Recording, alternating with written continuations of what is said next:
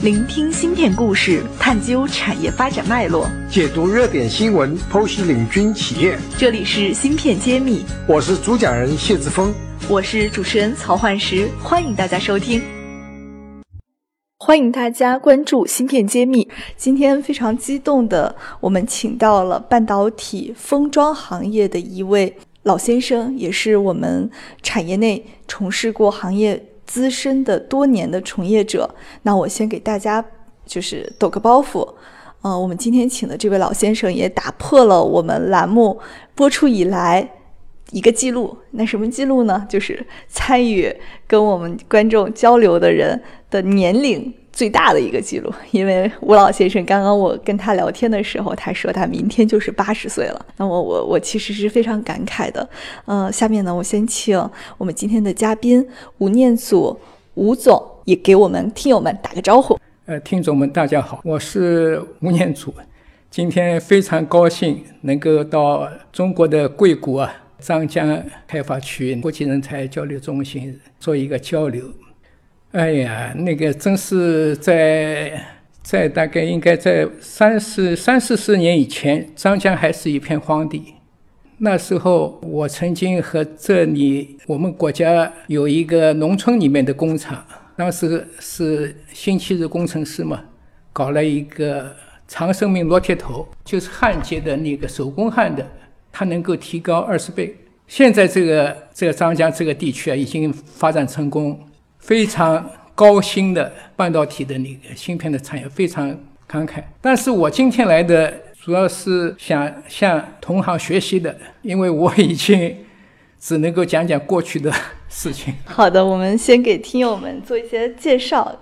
吴老先生呢，他是中国电子学会高级会员，也是 SMT 咨询专家委员会的会员，同时也是我们从事了非常多的一个研究。刚刚他坐下来就送了一本书，就是叫《焊锡技术与锡高》，是由他专门编著的。那么在过往的历史上呢，其实，在焊接技术的发展以及中国推动相关产业的进步上面，他做了非常多的一个工作。那么下面呢，其实我是想请吴先生来跟我们讲一讲他的那个年代参与集成电路封装这个领域的一种感受，以及对我们今天继续从事这个行业的人一些寄语。谢谢主持人的这番话。呃，我因为是六二年从那个南京大学金属物理系毕业的。但是我记得在大跃进的时候，我们南大就是搞了一个贵单晶，大概可能是六十年代吧。那时候是放卫星的，就是放卫星，就是实力还差得很远。呃，是贵单晶，大概也有四十个，也也很大的吧，尺寸我已经忘忘忘去了。那后来呢，我因为参加工作是在上海无线电研究所和仪表局中心实验室，一直在仪表电讯行业服务了四十年。所以，对我国的那个电子的整机、电子的元器件，尤其是半导体，都有很深的感受。实际上，我国啊在文革前和国际的差距还不是很远的，在半导体方面。应该讲，那个五七年的时候，中国科学院半导体研究所试制成功，中国第一个那个载二极管，当时是也是从美国回来的专家和国内的专家一道试制，当时很紧张。因为当时是要用氢气保护，怕爆炸，结果是试制成功。但是真正的应用，应该是在五八年上海呃元件五厂，也就是中国的最早的半导体，也是最大的龙头厂应该讲。芯片揭秘，产业人自己的发声平台，联系我们可添加文下微信号。它试制了我国的第一颗那个载二极管。据说当年我们中国的那个要去买一个二极管，要一头猪去换的。所以当时实际上和国际上也就差距了十十年左右啊。因为国际上是四七年发明的载管。当时上海的仪表局下面有很多厂，有元件五厂、上五七厂、二十九厂、十七厂，而且有十九厂专门做集成电路。实际上我国的集成电路最早就是十九厂，应该讲。也是和，因为国外的集成电路应该是五八年，是吧？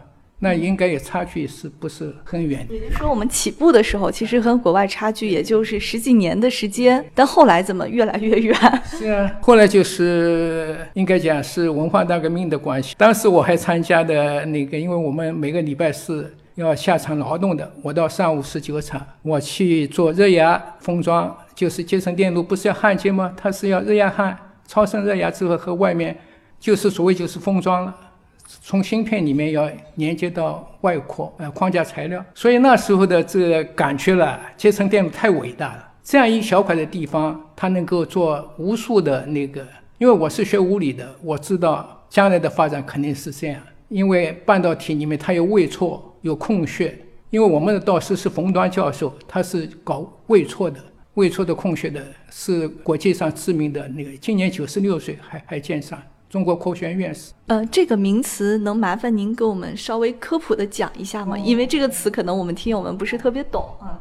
因为实际上半导体芯片啊，它的好坏啊，呃，它是做成拉筋之后切成片，切成片之后要切膜抛，还要抛光的，要表面像镜面一样光洁。但是它里面有缺陷，就是晶格，一般的那个晶体呢都有晶格的，晶格里面它位置错位了。它叫位错，但是位错是会移动的，所以位错的多少，它就是对半导体的性能有好坏。后来我也搞过这个晶体管的，那我们就是从抛光上解决这个问题，用浮士坑的办法能够显示它的它的三角形，这是就是产生了一套位错的理论。这这是固体物理里面到现在还是非常致命的呃一些理论上从理论上来解释一些缺陷。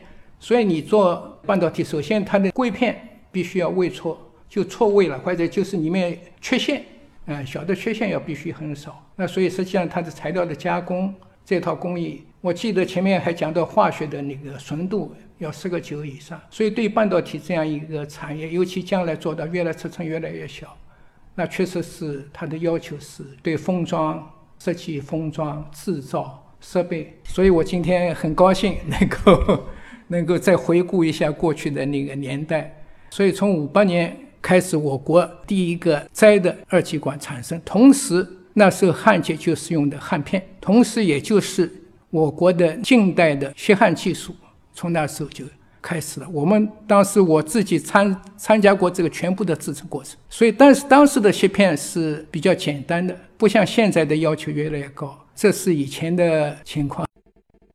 感谢大家收听《芯片揭秘》，更多精彩内容，请关注公众号“茄子会”。我是谢志峰，我在《芯片揭秘》等着你。